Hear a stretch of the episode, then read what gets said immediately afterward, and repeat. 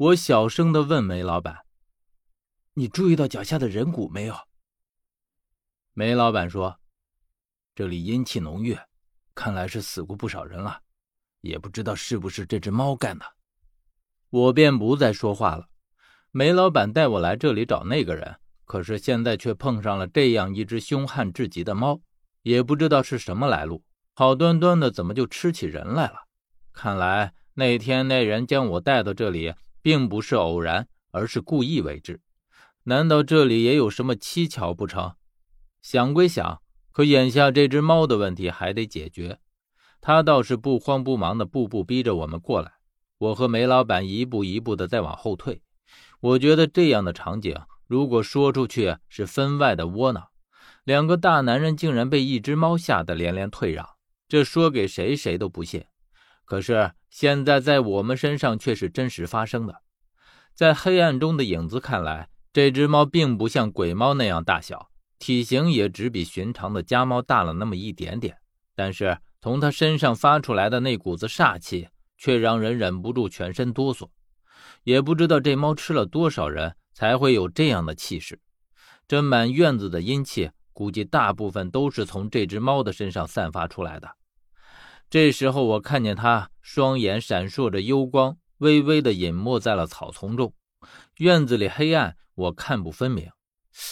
他这是要走？可是看他的样子，却根本没有半点要走的意思。梅老板说：“不是要走。”而是要攻击我们。果真，梅老板的话才刚出口，我就看见那只猫猛地腾起来，在黑暗中划过一道黑色的影子。它的第一个目标竟然是我。我往旁边避让，这猫的爪子擦着我的后背抓了过去。我只听见衣服被撕烂的声音，背上火辣辣的一阵疼，显然是被它锋利的爪子给划破了。可现在我是来不及管背上的抓痕。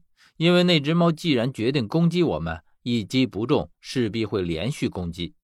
果真，它只是刚落地，又转身朝我扑过来。这回我已经拔出了伞兵刀，心里也早有准备。在他即将起身的时候，就已经预判到了他起身的位置，所以这一次我很轻松的就躲过了他的攻击。他第二击没中，于是弓着身子看着我，发出一阵阵凄厉的叫声，听着分外可怖。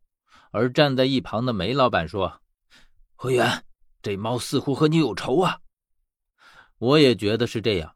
我和梅老板两个人，他却只攻击我一个。难道是因为前两天我来过这里的缘故？他记得我的气味吗？于是现在就成了我和他的对峙。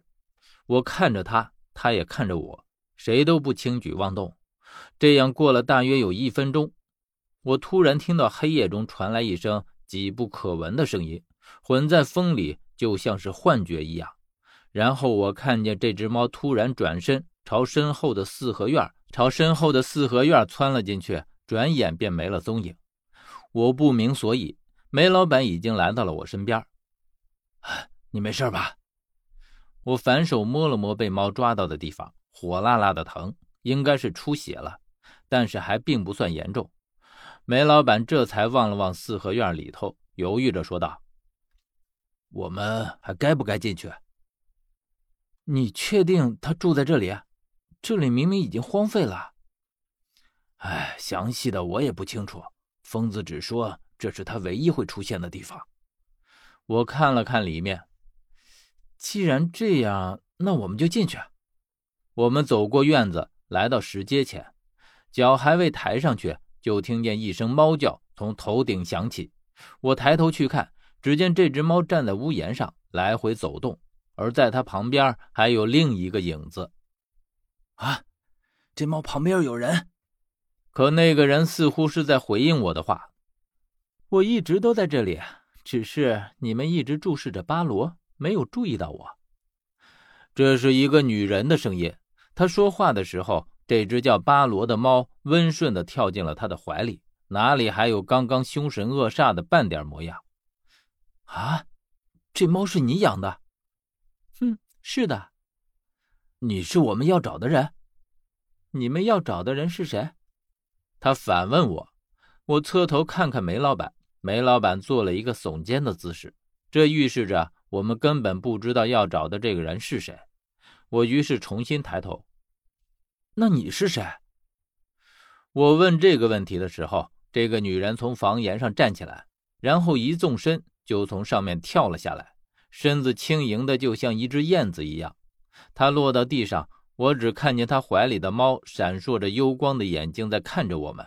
然后只听那个女人说道：“我叫鹿，又是和薛他们一样的名字。那么疯子要我们找的这个人就是他无疑了。